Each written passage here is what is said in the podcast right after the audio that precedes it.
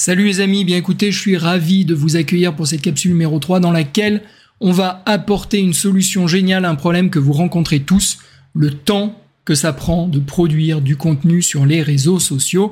Et cette solution, c'est Gary qui nous l'apporte.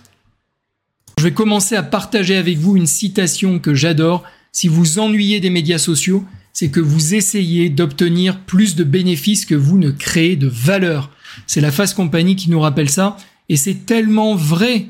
N'oubliez jamais pourquoi vous partagez ce contenu sur les réseaux sociaux pour apporter de la valeur à votre audience, pour contribuer à leur transformation. C'est ça votre mission.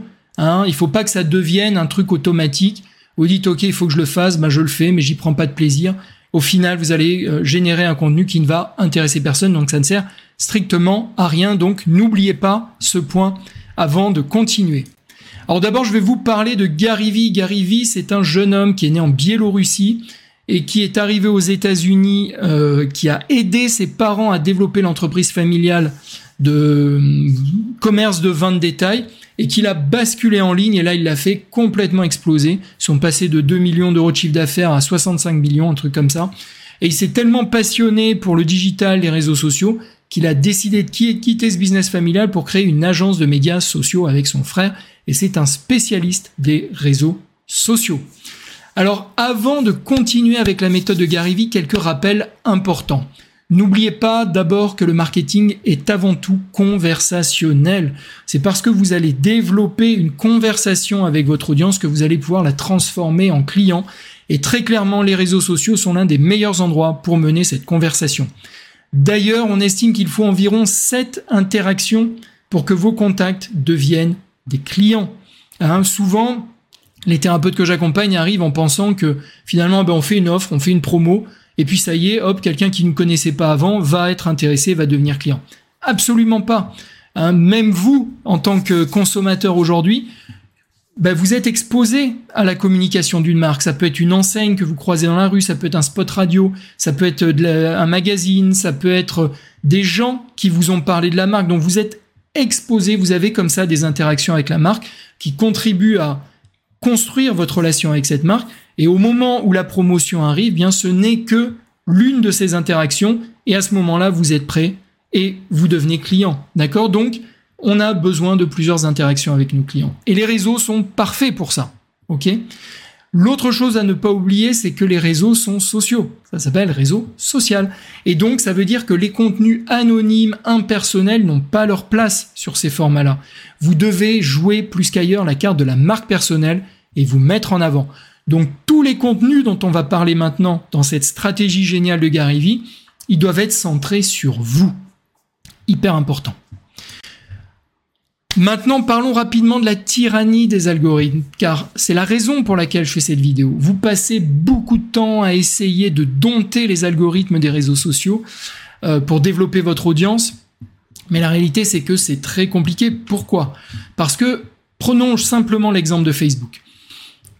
Facebook aujourd'hui, c'est 2 milliards de personnes. Hein, donc ça veut dire 2 milliards de personnes qui potentiellement vont produire du contenu.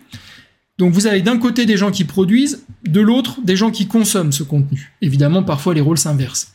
Mais ça veut dire que Facebook est obligé d'essayer de concilier les deux parties.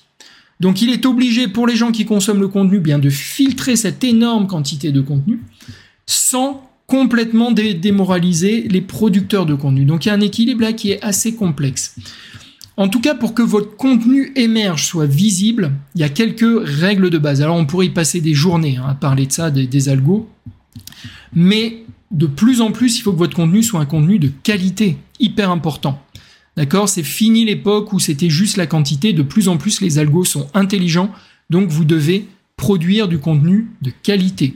Vous devez produire idéalement un contenu qui va faire réagir votre audience. Parce que Facebook aime le contenu qui fait réagir son audience parce qu'ils disent ah ben c'est que les gens ils trouvent de l'intérêt. Hein, D'ailleurs, il y a eu pas mal de polémiques en disant que Facebook favorisait aussi des contenus négatifs juste pour faire réagir les gens. Donc en tout cas, votre contenu doit faire réagir.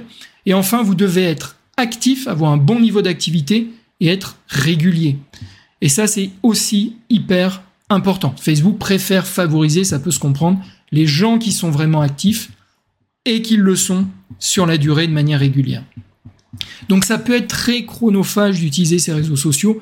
D'où l'intérêt de cette méthode de recyclage formalisée par Gary Vee. Alors voilà la fameuse pyramide du contenu de Gary Vee. Donc là, c'est un extrait d'un document anglais, mais je vais vous le traduire. Donc en haut de cette pyramide, eh bien, on va trouver le contenu pilier. OK? Et ce qu'il nous dit, c'est que ce contenu pilier, vous pouvez éventuellement pas le créer, mais le documenter. Qu'est-ce que ça veut dire? Ça veut dire, par exemple, vous avez une conférence qui est prévue, eh bien, vous filmez cette conférence et ça vous donne votre contenu pilier. Donc, le contenu pilier, ça va être une, euh, du contenu qui va être relativement long en vidéo.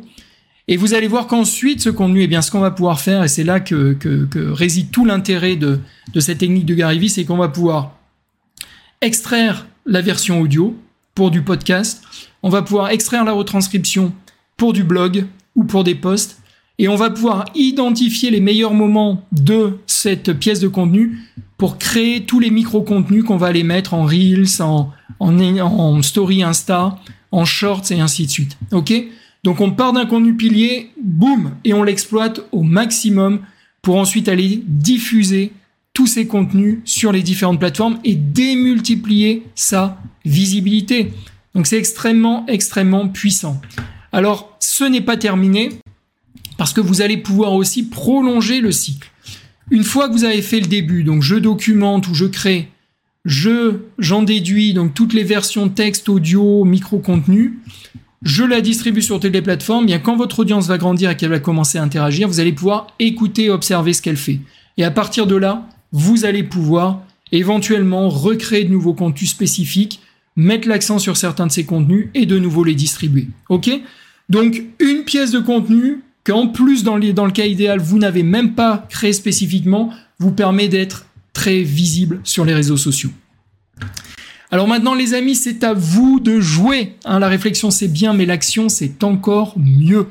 Donc vraiment je vais vous inviter eh à sélectionner une thématique en lien bien sûr avec votre positionnement, soit documenter, soit créer un contenu vidéo riche sur cette thématique.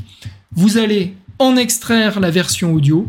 Vous allez extraire la retranscription texte que vous pouvez éventuellement un petit peu retravailler. Et vous allez choisir les meilleurs moments pour en faire des vidéos courtes. Alors j'insiste sur un point, c'est que vous allez diffuser la version audio sur un podcast. Alors, il ne s'agit pas évidemment de passer des heures et des heures et des heures à essayer de créer un podcast parfait. Vous avez des gens dont c'est le métier qui ne font que ça. Vous, c'est pas le cas.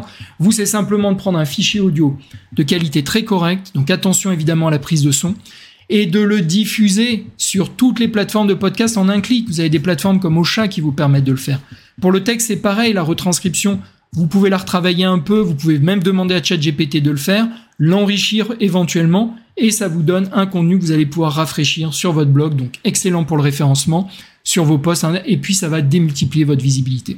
Voilà les amis, bah écoutez, j'espère que vous avez été inspirés par cette méthode. Moi je l'adore. J'espère que vous allez surtout passer à l'action. Je vous dis à très bientôt pour la prochaine capsule. J'ai vraiment pris du plaisir à partager ça avec vous. C'était Julien. Ciao